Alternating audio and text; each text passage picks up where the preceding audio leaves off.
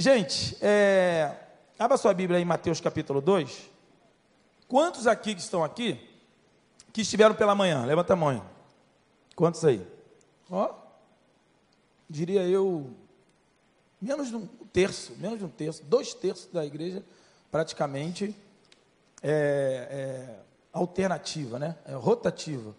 Então, de manhã, houve uma jesuicidência aqui. Né? Quando, assim que eu soube o convite que eu estaria pregando, veio no meu coração é, esse texto e essa palavra, baseado em Mateus capítulo 2, nascimento de Jesus. E foi o mesmo texto que o pastor Daniel leu também. Embora Deus tenha a sua, a sua multiforme sabedoria, com certeza são palavras com um foco diferente, mas dentro do mesmo texto. Esse período de Natal, um período meio, meio difícil para alguns, mais fácil para outros, né? E para mim, eu tenho algumas lembranças da minha vida, né? Tem algumas. Tem uma situação, inclusive, até disse na, uma vez no debate na Rádio 93 e, e, e vi que é, tive apoio de muita gente também. É um negócio muito complicado, irmão. Raciocina comigo, eu pequenininho, lá em Realengo. E aí, chegava na noite 24 de dezembro, acabavam lá na, né, as rabanadas, aquilo tudo, que na verdade era aquele pão, né? O pão bengala. Pegava o pão bengala molhava no leite, fazia ali. Não tem esse negócio de comprar pão de rabanada, não, era pão normal. E aí fazia, e aí fazia lá o, o, lá, minha mãe, a galera lá da, da, da minha família, e acabava, todo mundo ia para casa e ia dormir. E aí eu ia dormir, minha casa não tem chaminé, né? E toda fechada, meu pai fechava tudo, fechava as janelas, fechava as janelas, fechava a porta, e a árvore de, Natal ali piscando, e aquela coisa piscando, acendia e apagava, acendia e apagava.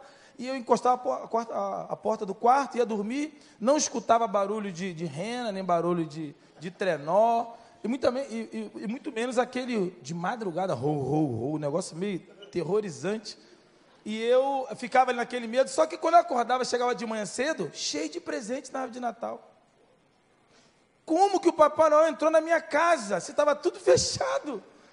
Na minha casa não tem chaminé, grade na porta, realengo, né? Tudo fechado, trancafiado. A rua Antônio Galvão, lá em Realengo. E aí, tudo fechado, eu ficava, irmãos, encafifado, dizia minha avó. Como é que eu, eu dormi muito preocupado? Toda noite 24 eu ficava preocupado, porque eu não via nada, acordava cheio de presente no pé da árvore Natal. Quem que trouxe? Papai Noel. Mas como que ele entrou? Agora pense comigo, ele tem chave da minha casa? Se ele tem chave da minha casa, será que ele pode dar para outra pessoa também? E se ele perder na rua, ele vai em tantas casas, alguém vai poder entrar. Aí a gente acordava de manhã, ia para a rua, cada um com seu velotrol, com seu velocípede, com aquele negócio que esticava, tudo baratinho, né? Quebrava dois dias depois. E aí chegava lá e durava dois dias o presente de Natal, com certeza. A bicicleta, né? Aquele, vela, aquele, aquele negócio de plástico. E aí, quem te deu, Papai Noel? Quem te deu, Papai Noel? A rua inteira recebeu do Papai Noel. Eu falei, meu Deus, como é que esse homem consegue em tantas casas, né? E aí ia para Madureira, minha mãe levava para Madureira fazer compra. Tinha uma meta, se sobrasse um dinheirinho, comia o pastel com caldo de cana. E o pastel era um pastel que dava resfriado, porque ele era tão largo, você, tão gordão, você mordia, era só vento. Vinha vento você ficava resfriado na hora. Em Madureira. E minha mãe ia fazendo as contas e tinha que sobrar para tomar o pastel com caldo de cana. E aí, quando chegava no, no final, nessa época, eu notava outra coisa estranha. Vocês estão concordando comigo, com certeza, né? Uma criança indefesa, coitadinha, andando em Madureira, com cada loja que eu entrava tinha um Papai Noel. Eu entrava de Papai Noel. O Papai Noel, às vezes ele era baixo, às vezes ele estava mais alto, às vezes ele era gordo, às vezes ele era mais magro. E eu ficava numa crise. Eu falei, como é que esse cara pode estar em todas as lojas? Até que chegou um dia que eu cheguei numa loja, ele estava sentado e várias crianças ao redor pedindo isso, pedindo aquilo. Eu cheguei perto dele, vi que a barba era muito branca. A barba era mais branca do que o cabelo dele, de cima. Aí eu peguei a barba dele e puxei. Quando eu puxei, foi lá embaixo, era elástico, e eu vi que aquilo ali estava sendo enganado. Eu falei assim: o senhor é o falso Papai Noel. O verdadeiro Papai Noel está onde? Mas são muitos.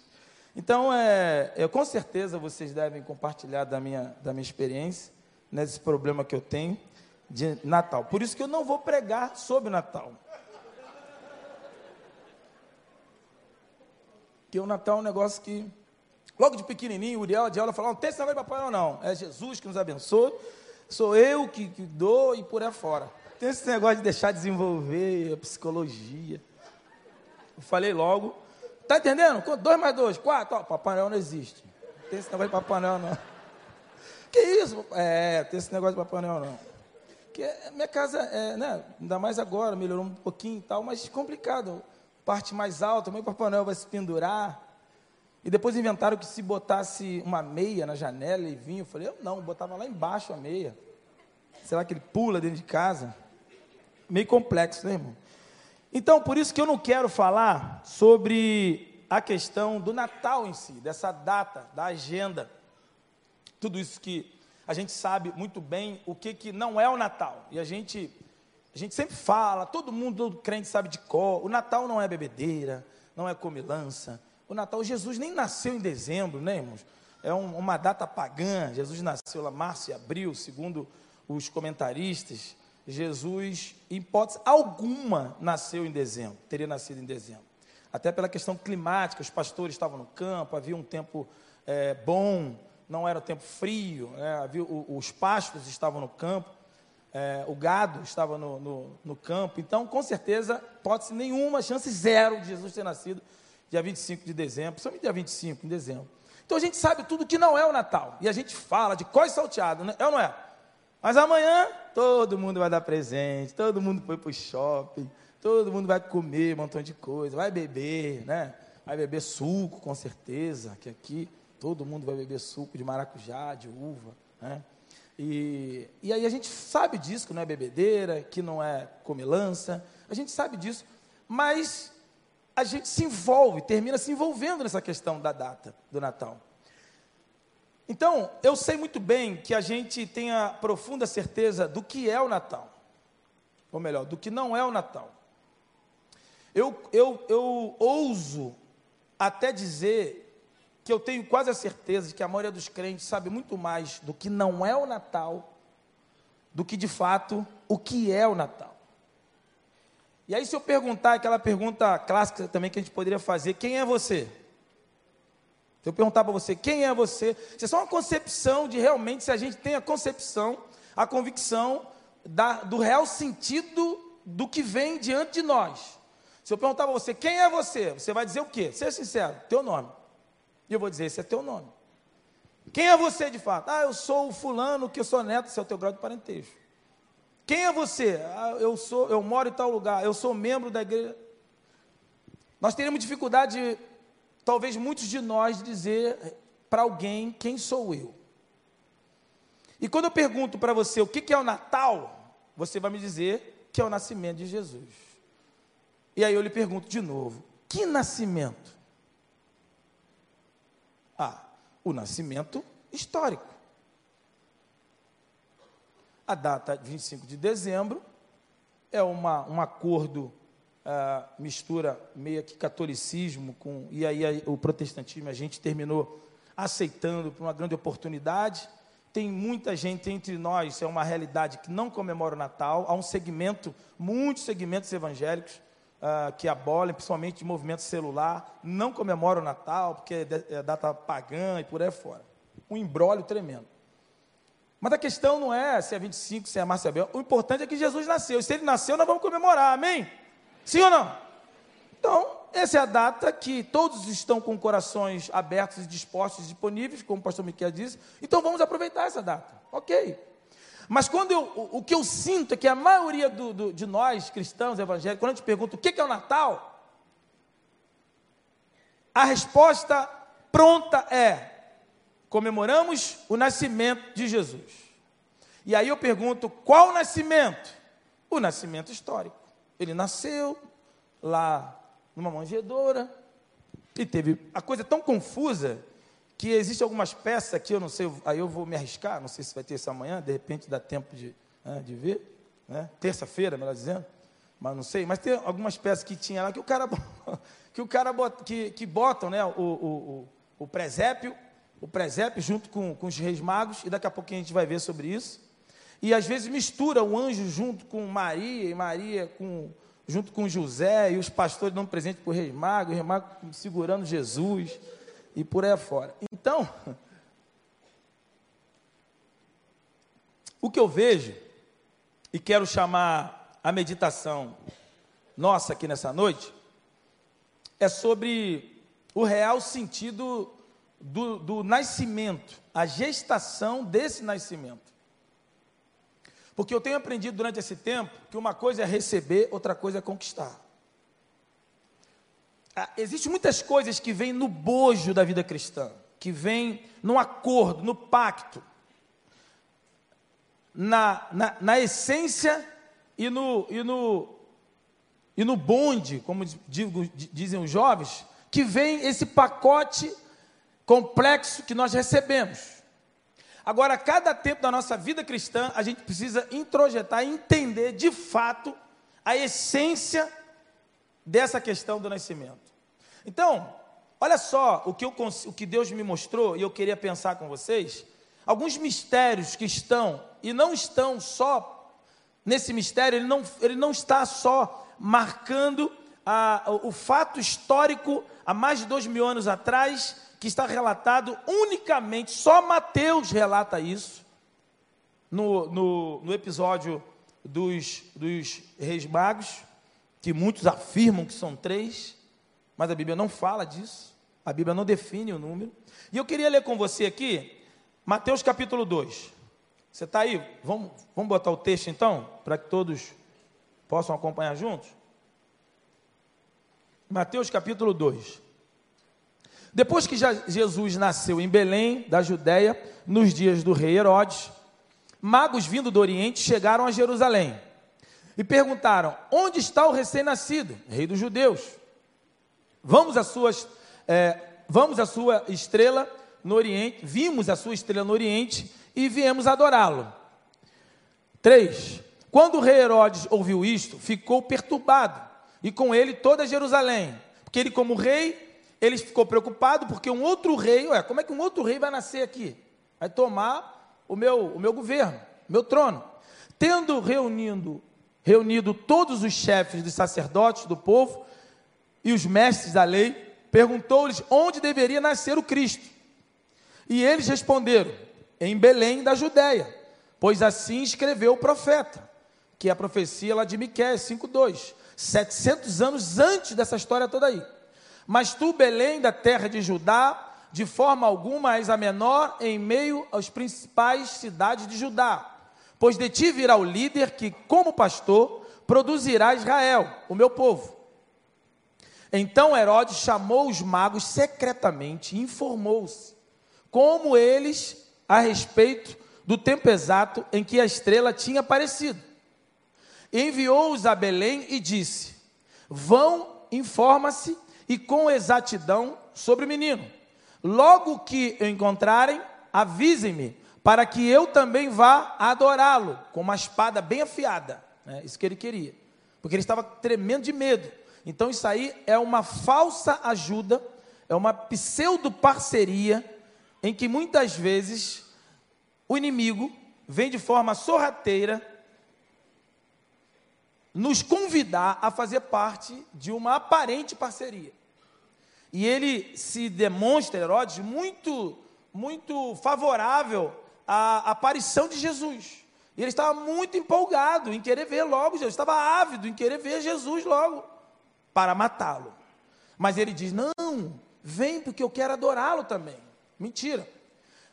Depois de ouvirem o rei, eles seguiram o seu caminho.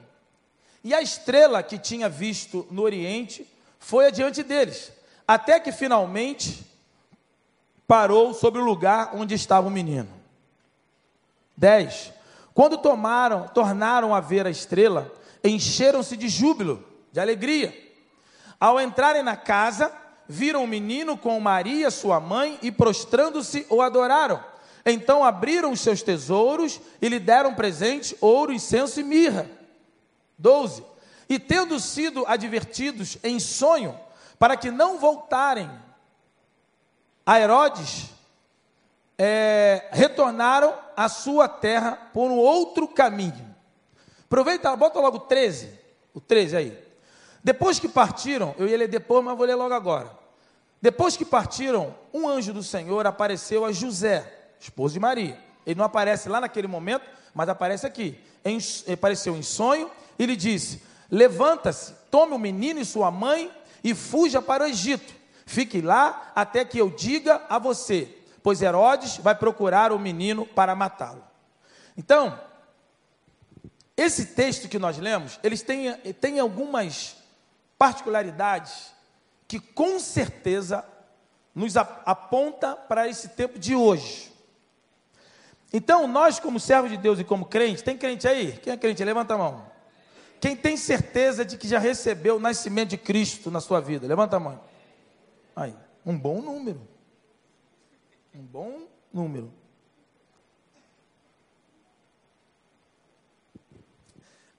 E aqui, eu gostaria de que você pensasse comigo na essência que a gente vê nesse texto, e algumas realidades que estão presentes nessa história, mas quando a gente lê a Bíblia, talvez seja uma das maiores dificuldades que a gente, como crente, como servo de Deus, às vezes a gente lê a Bíblia e a gente fica até meio saudosista, vê a história de Davi, de Abraão, é, também no Novo Testamento, Paulo, Pedro, é, os profetas, a gente lê, a gente fica inspirado, acha legal, a gente acha muito bacana, às vezes a gente chora, mas me parece que Muitos de nós temos a dificuldade de mergulhar no texto e entender que a realidade desse texto me alcança hoje.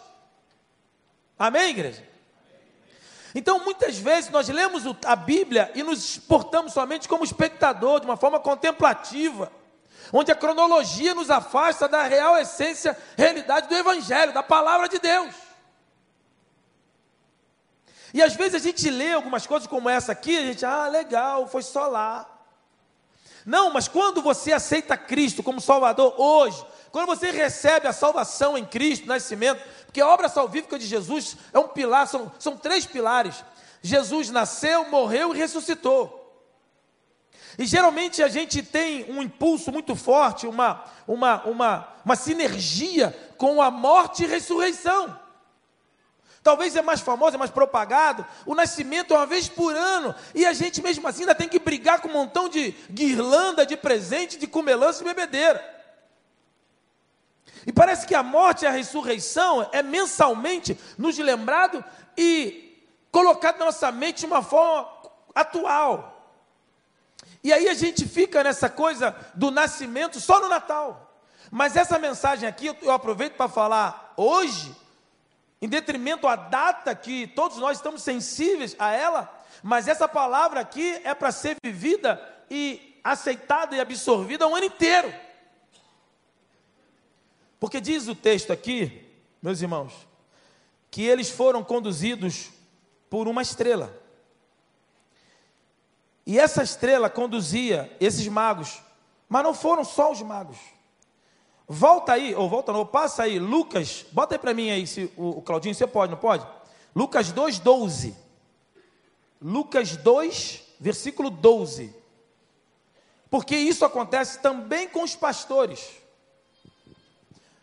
Olha lá, você pode ver, isso servirá de sinal para vocês. É o anjo falando com os pastores. Encontrarão um bebê envolto em panos e deitado numa manjedoura. Esse é o sinal. Aí você deve falar assim: Poxa, mas que sinal meio, meio fraquinho, né? Chegar lá, vai ter um menino enrolado. Tudo isso são sinais de Deus, mas trabalhado pelo próprio Deus. E depois, mais à frente também, no próprio texto que a gente está lendo, em Mateus 2, no versículo 13, que já lemos aí, diz que o anjo falou a José uma outra condução também, um outro sinal acordou José dizendo: levanta, pega o menino e Maria, vai para o Egito, porque Herodes vai querer matar o menino. Então, a Bíblia nos mostra aqui que esses homens que eram estudiosos, que eram homens que é, estudavam a, a, a, os astros e também as estrelas, ou melhor, as profecias, eles sabiam e tinham ah, não exato o local onde Jesus, mas a região, e eles sabiam o momento do nascimento do menino. E eles chegaram ali, havia uma condução, eles estavam seguindo a estrela. Em determinado momento eles pararam no local errado. E eles pararam no local no palácio com Herodes para buscar saber aonde estava o menino. Mas a estrela já estava conduzindo os, os magos. E aí eles pararam onde estava Herodes. E por pouco não foram iludidos. Isso aqui mostra que no nascimento, quem tem nascimento, quem recebe esse nascimento, quem se apropria desse nascimento de Jesus na sua vida, com certeza Deus vai nos conduzir. Deus vai te conduzir a tomar as decisões e caminhar naquilo que Ele quer que você faça. E aí muitas vezes a gente tendo, mesmo estudando as escrituras, estudando as profecias, estudando a palavra, vindo todo domingo à igreja, lendo a Bíblia, nós podemos correr o risco de parar em alguns lugares para querer saber aonde Deus está, querer ter informações escusas ou, ou paralelas daquilo que Deus já nos tem dado. Os sinais de Deus estavam estava dirigindo os magos. Deus já nos tem dado sinais. Deus tem dado sinal a você mas em muitas vezes pela nossa fraqueza, ou porque a gente quer ter uma, uma certeza ainda maior, maior do que a certeza que Deus nos tem dado, nós paramos em alguns palácios, paramos em alguns locais que nós elegemos como sendo privilegiados para buscar informações. Aonde vai nascer o menino? Menino? Que menino? O rei. Ah, tá, não, chega aqui. Chamou. Onde é que vai nascer esse tal de, de rei aí? Vai nas segundas escrituras aqui, ó. E o que é impressionante é que o inimigo também usa a Bíblia.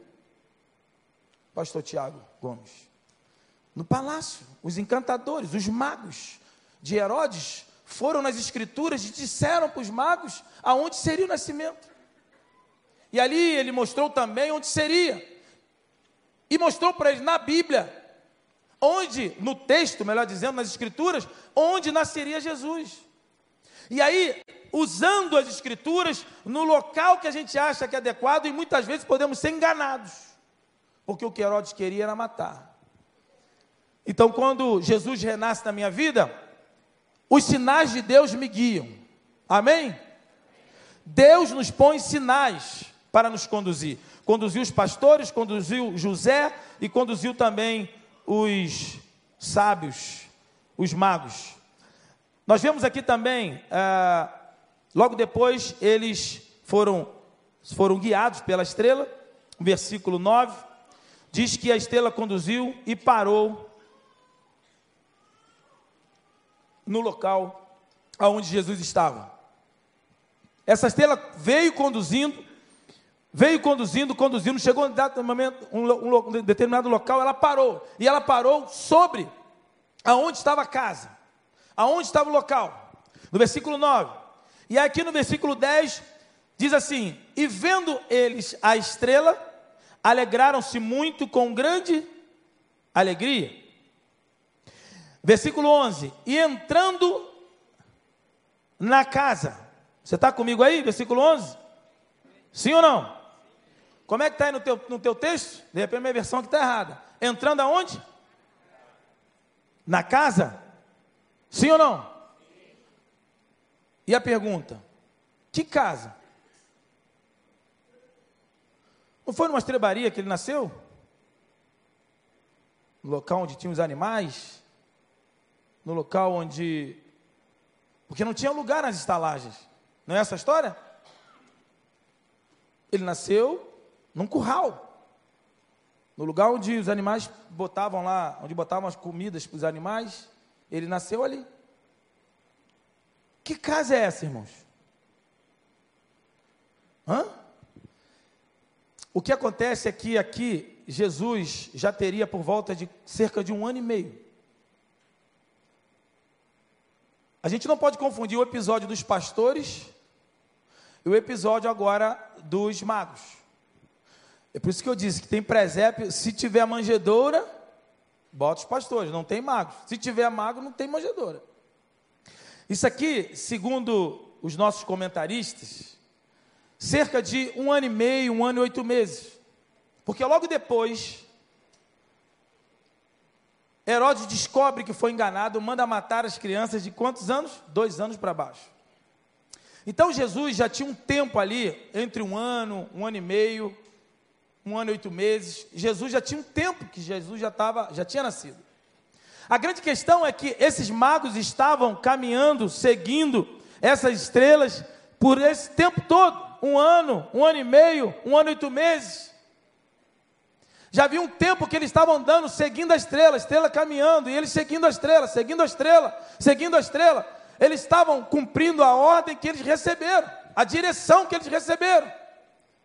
Você quer seguir Jesus? Sim ou não? Você quer seguir os sinais de Deus? Sim ou não? Sim. Então, para seguir os sinais de Deus, você tem que seguir os sinais de Deus até onde Ele te conduzir, até onde Ele parar. Enquanto Deus está te conduzindo, está te mostrando, você tem que seguir, tem que continuar. Mas tem gente que larga. E eles quase largaram. Entraram no palácio para pegar informação. Não tem informação. Deus já te deu um sinal. Quem tem o nascimento de Cristo não precisa viver perdidamente. Não precisa viver de forma aleatória. Não precisa viver pautado no, no comércio que pende para lá e pende para cá. Não precisa estar é, cabisbaixo pela falta que pode acontecer de forma emergencial, de forma passageira. Quem nasce de novo, quem tem o nascimento do Cristo, tem a convicção de que a estrela de Jesus te conduz a cada local. Quem tem esse nascimento não precisa entrar em desespero, como os apóstolos entraram. Eles desesperadamente foram a Jesus. Desespero significa ausência de esperança. E eles foram a Jesus no meio do, do barco, balançando na tempestade, dando sentença para Jesus: Senhor, acorda que nós vamos morrer. Esse negócio de você vai morrer na cruz, isso é mentira, você vai morrer afogado mesmo. Jesus falou: Calma, eu estou aqui. Ah, mas Jesus não está no barco? Jesus no barco vai tudo bem? Diz a canção. Sim ou não? Vai tudo bem? Por discípulos, não. Não basta Jesus estar no barco. Você precisa crer, receber, aceitar, tomar posse acreditar que Ele esteja no controle do seu barco. Então, nascer não é só aceitar Jesus, tomar, mergulhar aqui no batistério, escrever o nome na ata da igreja, engrossar as fileiras, numericamente dizendo, não é só ser membro de uma igreja, não é só ter a, a certeza de que vai para o céu, sim, vai para o céu, amém, glória a Deus. Mas o céu, depois da conversão, é o primeiro patamar. Para o homem natural, é o ápice, mas depois que aceita Cristo, entra na salvação, é o primeiro passo para a glória. Porque enquanto o céu, enquanto a gente não chega ao céu, nós podemos trazer o céu na terra. A tua família pode ser o céu, a tua casa pode ser o céu, o teu trabalho pode ser o céu. A tua vida pode ser a bênção de Deus, o céu. E aqui diz que eles entraram na casa. E olha só que coisa interessante, irmãos. Diz que eles entraram na casa e quem eles viram? O menino, Maria, com certeza José estava ali, porque no versículo 13 o anjo falou a José. Estava o menino, Maria e José.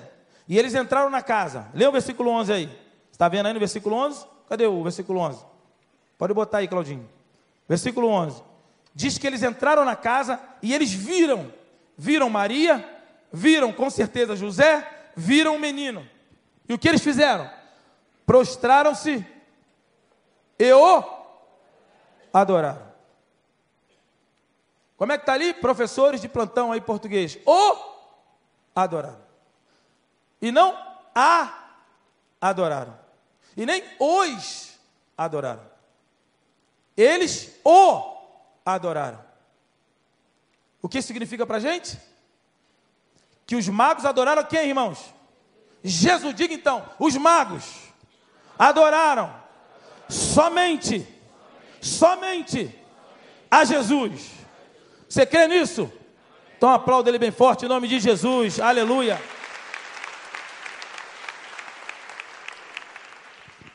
Porque no momento onde Jesus está, com ele, Jesus traz muitas coisas que nos alegram o coração. E a gente não pode ignorar, eu como ex-católico, fui, primeira comunhão, ia me crismar quando me converti, devoto lá da Conceição, aquela igreja enorme, Realengo, fui batizado lá, fiz primeira comunhão, fiz muita bagunça lá. Mas, no, também no fim da igreja matéria, porque eu me converti depois, porque segundo a, a, aqueles, né, a concorrência, eu era muito bagunceiro, e não é verdade isso. Né? Mas ali, é, quando, quando, a gente, quando a gente chega diante de Jesus, Jesus traz conosco e para nós as bênçãos dele. E nós precisamos diferenciar se é que fomos nascidos de novo. A bênção do novo nascimento, o nascimento dele nos imuniza, nos vacina contra e nos protegem das bênçãos que circundam, as bênçãos de Jesus que circundam Jesus. Maria, uma mulher abençoadíssima. E talvez muitos de nós, igreja evangélica, somos injustos com Maria.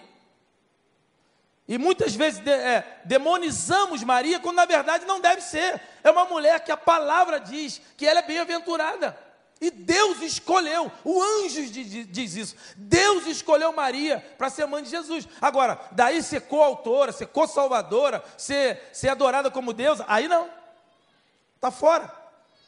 Mas a mãe de Jesus está ali, o pai de Jesus está ali. Havia, com certeza, de repente havia outros visitantes ali, outras pessoas da, da, da, da província próxima, os amiguinhos, já estavam ali um ano, um ano e meio. De repente, algumas pessoas ali naquela casa. E os magos chegam. E quando os magos chegam, quando nós chegamos diante de Jesus, com certeza a presença de Jesus na nossa vida, ele traz muitas bênçãos, mas eu e você somos vacinados por esse nascimento para detectar, para, de, para de, é, é, é, é, é dimensionar a diferença entre a presença de Jesus, Jesus nos dando as coisas de Jesus, Jesus e as coisas que Jesus nos dá.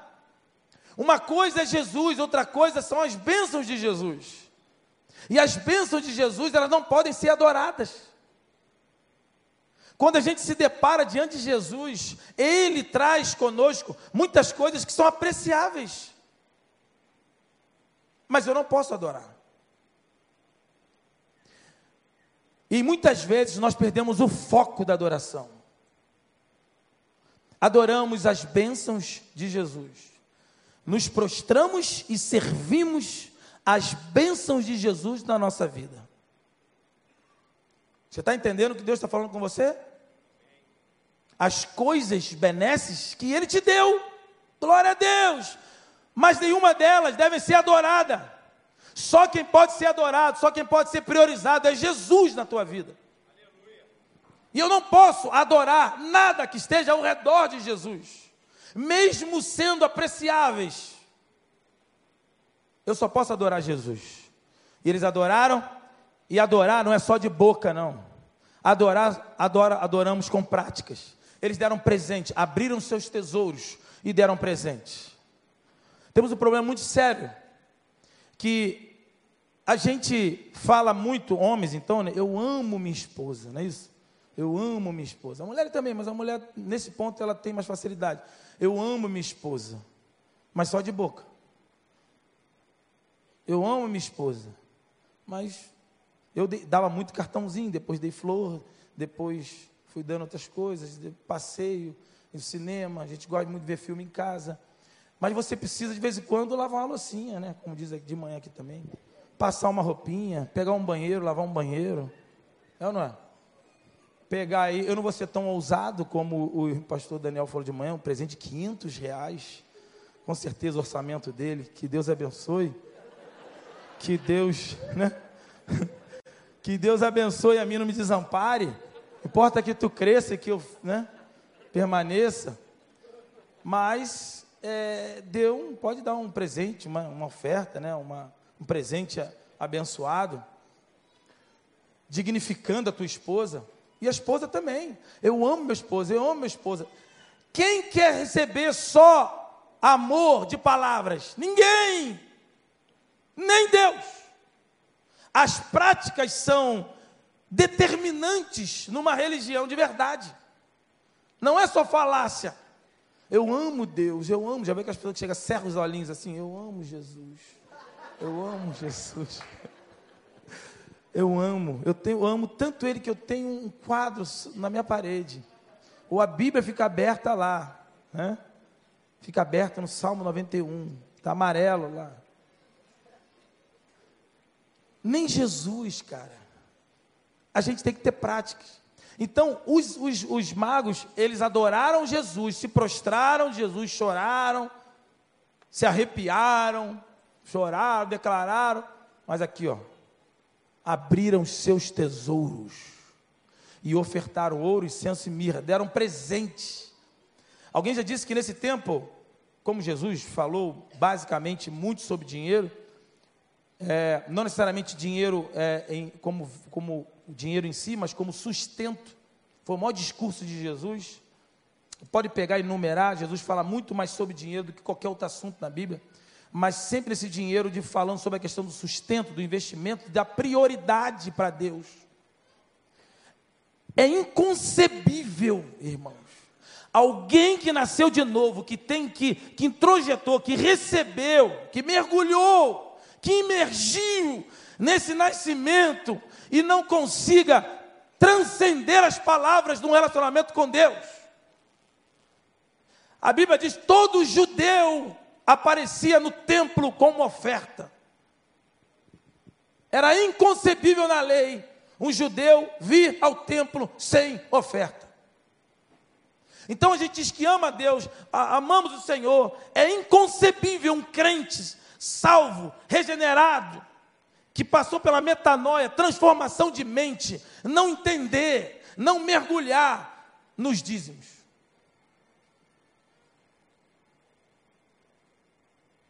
É uma coisa que você precisa refletir hoje. E hoje, no nome de Jesus, eu profetizo na tua vida que Deus não vai, você vai ter que resolver esse negócio antes de dormir com Deus. Porque você está em pecado.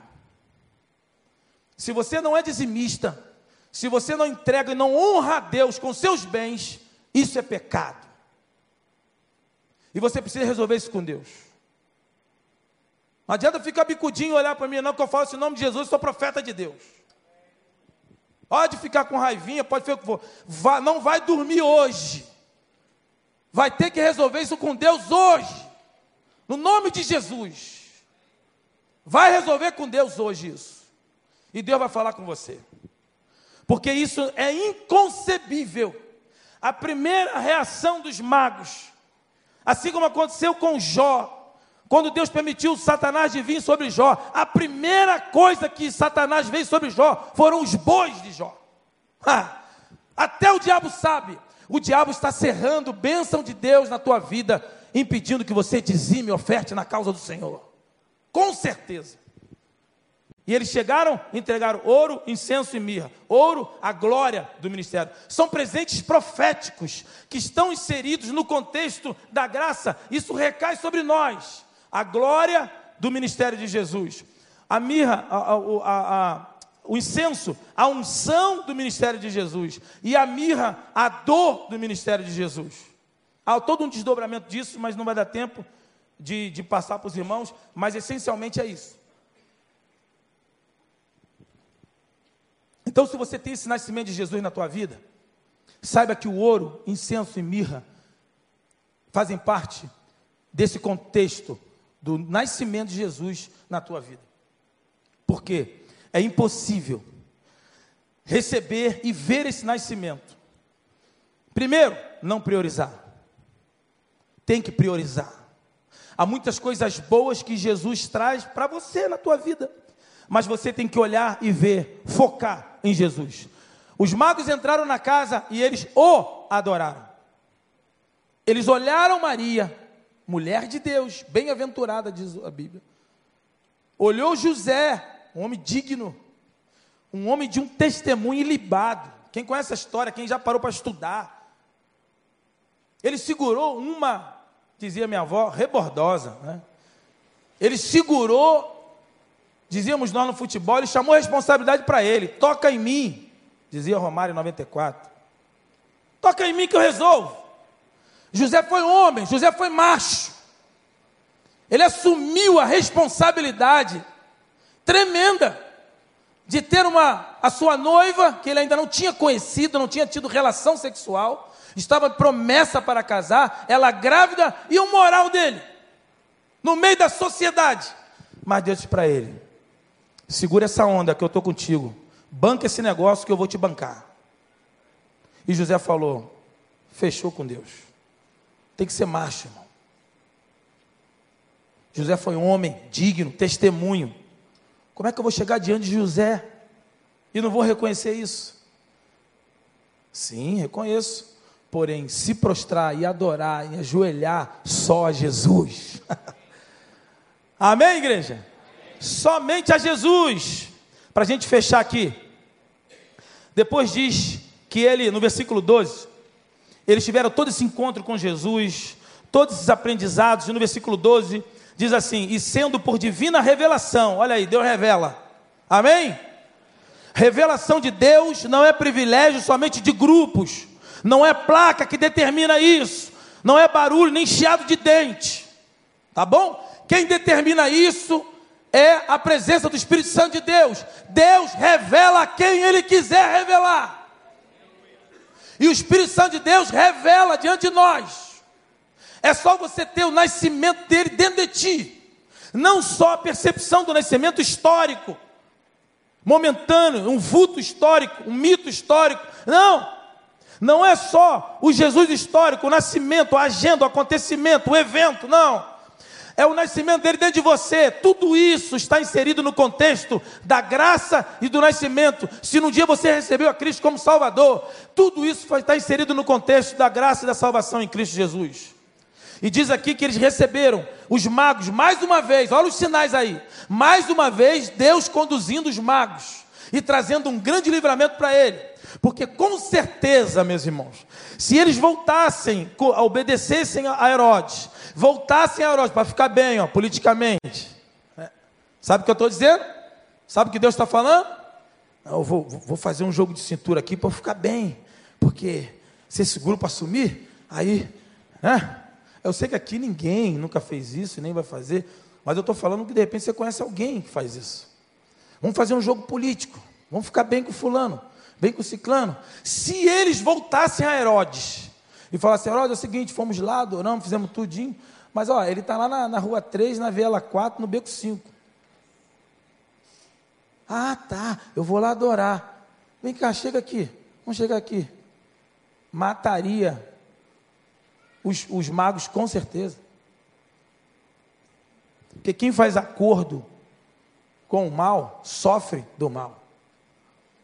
E eles não voltaram. Por que, que eles não voltaram? Por que, que não? O, a Bíblia é tremenda, né? A Bíblia, ela nos ensina, ela nos protege. E ela protege os seus.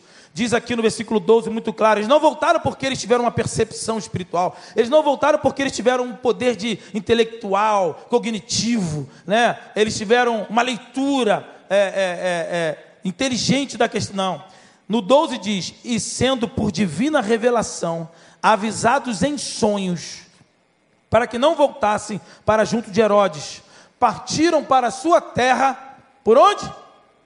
Por onde, irmãos? por um outro caminho. Simples. Quem encontra-se com Jesus, quem tem o nascimento, quem tem o, o, o recebeu o nascimento de Cristo, recebe o nascimento de Jesus, não há como receber o nascimento de Jesus e andar da forma que andava antes. Quem recebe Jesus volta andando por um outro caminho. Você crê nisso? Aplauda ele bem forte em nome de Jesus. Aleluia. Não tem jeito. É transformação. É nova criatura. É nova criação. É uma é, é, é metanoia. É uma nova mudança, transmutação de mente. Quem recebe esse nascimento, não só o nascimento histórico, recebe uma transformação de vida. É uma nova criação, é uma nova criatura. Talvez a melhor metáfora que eu conheço é a metamorfose da lagarta em borboleta. A lagarta estragava o jardim, deteriorava o jardim. A dona de casa quer distância da lagarta no jardim. A lagarta se rasteja, queima as pessoas e come as plantas. Tem uma cor opaca. Aí ela chega um momento da vida, de sua vida, que ela passa pela crisália. Que aí vem a palavra crise que a gente conhece, na crise a gente cresce. Na crisália ela fica um tempo ali e daqui a pouco ela começa a passar por uma transformação. E ela se transforma em borboleta. E agora, como borboleta, ela não se rasteja mais, ela voa. Agora ela não queima mais as pessoas, ela alegra as pessoas. Algo muito singelo quando ela posa em alguém ou numa flor. Agora ela vai proliferar, ela vai multiplicar o pólen das flores no jardim. Agora ela não vai mais se rastejar, vai voar, ela não tem uma cor opaca, ela era colorida. Ela voa e ela alegra o jardim, ela não mais estraga o jardim. É uma outra transformação, é uma outra criação, uma outra criatura. E aí alguém chega para a borboleta e fala assim: "Ei, borboleta, beleza? Beleza? Sabendo aí que tu entrou o borboletário?" É, sou borboleta agora. Agora eu mudei. Deixa o diabo roubar a tua mente não com borboleta não, irmão. Fica aqui no mistério. Borboleta de Deus. Bem, se alguém usa borboleta para outro lado, é problema deles. Eles querem usar o arco, o arco que diz que é de íris. Vocês conhecem o arco-íris? Conhece? Sabe o que é o arco-íris? A igreja está ligada, ó. Uma butucona, todo mundo olhando. Arco de íris está amarrado, né, irmão? Mitologia grega. É o arco do Senhor, Gênesis 9. Tem negócio de arco-íris. Amém? Vocês estão meio. Então, se é negócio de pombinha com, com florzinha na boca, sai nova era, isso daí, irmão, isso não, isso não, chega, isso não chega a quem está protegido pela graça. Então, o símbolo da, da, da, da pomba é o Espírito Santo. O, o, o, o, arco colorido no céu é o arco do Senhor, Gênesis 9, é o pacto de Deus. Não deixa o inimigo roubar a tua mente, não. Então fecha aqui, ó, volta aqui, ó, acabou o comercial, volta aqui. Então a borboleta, ela agora é uma nova. Aí o cara chega borboleta e fala assim: Ei, borboleta, estou sabendo que você agora não é uma lagarta. É, eu não sou uma lagarta, não. Sou borboleta. É mesmo? Então vamos ali comer uma, uma folha ali. Quer dizer que você não pode mais comer folha? Você não pode mais. não pode mais comer folha? Não é que eu não possa. Eu não preciso mais comer folha. Comer folhas não me alegra mais, irmão Tadeu. Comer folhas não faz parte mais da minha vida. O meu estilo de vida agora é voar. O meu estilo de vida agora é voar, é proliferar, é pegar os pólenes e multiplicar. Eu não estrago mais o jardim. Já viu como é que o cara fica? Eles ficam como? Boca de paisagem, né? Cara de paisagem, melhor dizendo. E aí eu, eu não preciso mais, não é que eu não possa mais comer folha, eu não preciso mais comer folha. Mas sabe quem, quem dá a resposta assim? Porque quem não experimentou o nascimento de Jesus, está chegando o carnaval, Ué, você não pula carnaval não? O cara ali do, do, da esquina pula, diz que é da igreja. Não, eu não pulo que eu sou da igreja. Isso não é resposta. Não, eu não pulo que minha religião não pode. Meu pastor, o pastor me quer, não deixa eu pular carnaval se é do louvor. Se é do jovem, pastor é, é, Tiago não deixa. A célula vai me pegar. Né? Pastor Paulo vai me botar lá no calabouço gospel. Se tu for do esporte, irmão, tu vai tomar uma sola direto. Então, você, é, você não precisa responder. A resposta não é essa. A resposta é: você não precisa mais. Se é que o nascimento de Cristo te alcançou. Amém? Então eu quero orar com você. Vamos ficar de pé. Eu quero orar com você agora. Porque de repente há algumas pessoas entre nós que entendeu essa palavra, que está sensível com o coração aberto sobre esse período que muitos chamam de Natal. E com certeza você é uma pessoa inteligente, você já percebeu que o que esse evento propaga o Natal tem pouquíssimo a ver ou nada a ver com o nascimento do Cristo. Mas hoje eu quero caminhar além com você e te mostrar, talvez você já sabe o que não é o Natal. Mas agora você precisou entender, você entendeu o que, que é de fato o Natal. Não é só a agenda do nascimento. Não é cantar parabéns para Jesus. Existem alguns aniversários que nós vamos, de algumas pessoas, nós vamos no aniversário dessas pessoas, mas a gente sabe que cada vez que a gente vai lá é um milagre, porque a gente sabe da data dessa pessoa do nascimento. Não, melhor, não é só a data do nascimento, mas é uma, uma representação do, do, da, da salvação e da libertação que Deus tem feito na vida dessa pessoa. Então nós vamos orar ao Senhor com uma canção. Vamos lá? Durante essa canção, quero que você medite agora aí. E Deus te faz um convite nessa noite o convite para que você renasça de novo com Ele. Deus está te chamando para você nascer hoje com Ele. E eu não sei a profundidade do que é esse nascer de novo. Pode ser a primeira vez, pode ser pela primeira vez que você toma essa decisão, mas pode ser você já nasceu, você de repente é membro dessa igreja, é crente, mas você entendeu, você teve uma visitação de Deus hoje, uma nova concepção do nascimento de Jesus, de todo esse lastro que nós falamos aqui, que talvez você ainda não tenha experimentado, você tem que experimentar, você pode experimentar. Então eu vou pedir que durante essa canção nós vamos adorar o Senhor. Você vai sair do seu lugar. Se você quer se colocar diante do Senhor, você quer nascer com Ele, saia dele, sai do seu lugar e venha à frente aqui. Eu quero orar com você em nome de Jesus. Aleluia. Sai do teu lugar e venha. Eu quero fazer uma última oração com você. Feche os teus olhos. Você ouviu essa palavra e de repente você entende que precisa tomar uma decisão. Se você quer entregar sua vida hoje nas mãos de Jesus, você quer nascer com o Senhor, mas você não entende ainda muito. Mas você entendeu nessa noite que você precisa experimentar tudo isso que nós falamos aqui. Se você quer entregar sua vida hoje nas mãos de Jesus, quer nascer com Ele, você quer experimentar uma nova vida com Ele. Se você quer que Ele te visite, Ele more dentro de você. Você quer que Deus mergulhe no teu coração, na tua essência. Você quer entregar a sua vida hoje nas mãos de Jesus?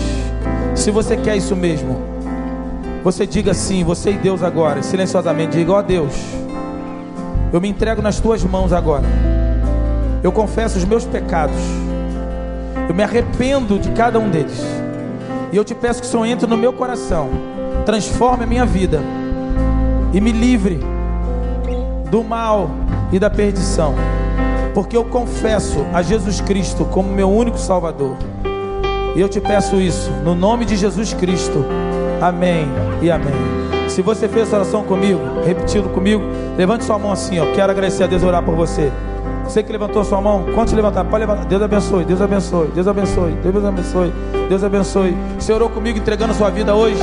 Então eu vou pedir que você saia do teu lugar e venha aqui à frente rapidinho. Eu quero orar por você, pela tua família. Sai do teu lugar. Você que levantou a mão, orou comigo. Sai do teu lugar rapidinho vem aqui à frente. Eu quero orar com você mais uma vez. Sai do teu lugar e venha. Entregando a sua vida no nome de Jesus. Amém? Há mais alguém? Pode vir, pode vir, vem correndo. Vem correndo. Porque é assim. Na minha conversão foi assim. Deus falou no meu coração forte. E a percepção, que eu tenho, eu creio nisso, que a cada apelo de Deus, olha para mim aqui, Deus abre um portal. Você sabe disso de filme? É um portal que abre. Esse portal se abre aqui, depois fecha. Depois ele pode abrir outra ocasião, ali fora, sair, fazer um apelo, abre um portal. Você pode ter, pode ser que você tenha outras oportunidades, e eu oro e peço a Deus que tenha, mas eu não posso te certificar disso. O que Deus coloca no meu coração é que Ele quer te salvar agora. E há pessoas aqui que são membros de igreja servo, Deus fala no meu coração, precisa de uma libertação, de uma salvação. Deus está abrindo esse portal agora, com parente, com família, com empresa. É agora. Então eu te peço em nome de Jesus, sai do teu lugar e vem aqui à frente. Eu quero orar por você em nome de Jesus. Nós vamos orar agora como igreja. Estenda a tua mão para cá, igreja. Vamos colocar todas essas pessoas aqui que estão à frente, tomando decisão pela primeira vez. Pessoas que vieram à frente. Deus é o Deus de cura. Deus vai ministrar cura nessa, nessa hora agora. Deus é o Deus que cura o corpo, a alma e o espírito. Deus é o Deus que faz a obra da forma que Ele quiser. Ele conduziu os magos durante um ano e meio. Eu não sei o tempo de Deus que Ele vai investir para fazer na tua vida, mas Ele vai fazer. E o tempo dele começa agora. Ele já começa a mover na tua vida agora. Pode ser que amanhã você já veja os frutos.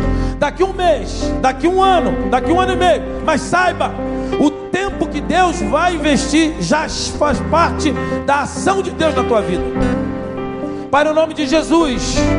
Aqui estão os teus servos agora aqui. Aqui há pessoas que vieram diante do Senhor, pessoas que são trazidas pelo Senhor, Pedimos, Deus, que o Senhor venha agir agora de maneira sobrenatural, extraordinário, extraordinária, assim como tu fizeste com os pastores, com José, com os magos, conduzindo com teus sinais. Ó oh Deus, estenda a tua mão sobre a vida deles aqui. Abençoe cada um deles aqui agora. Cada homem, cada mulher, cada criança, cada adolescente que veio. Estenda a tua mão de maneira poderosa, extraordinária, miraculosa, transcendente. Faça a tua obra de salvação, de cura, de milagre derrama os teus mistérios sobre essas vidas agora, assim como tu fizeste em todo o texto, mostrando o poder do nascimento de Cristo na vida deles. Nós te pedimos e oramos e profetizamos no nome eterno de Jesus Cristo, hoje e sempre. Amém e amém. Aleluia. Glória a Deus.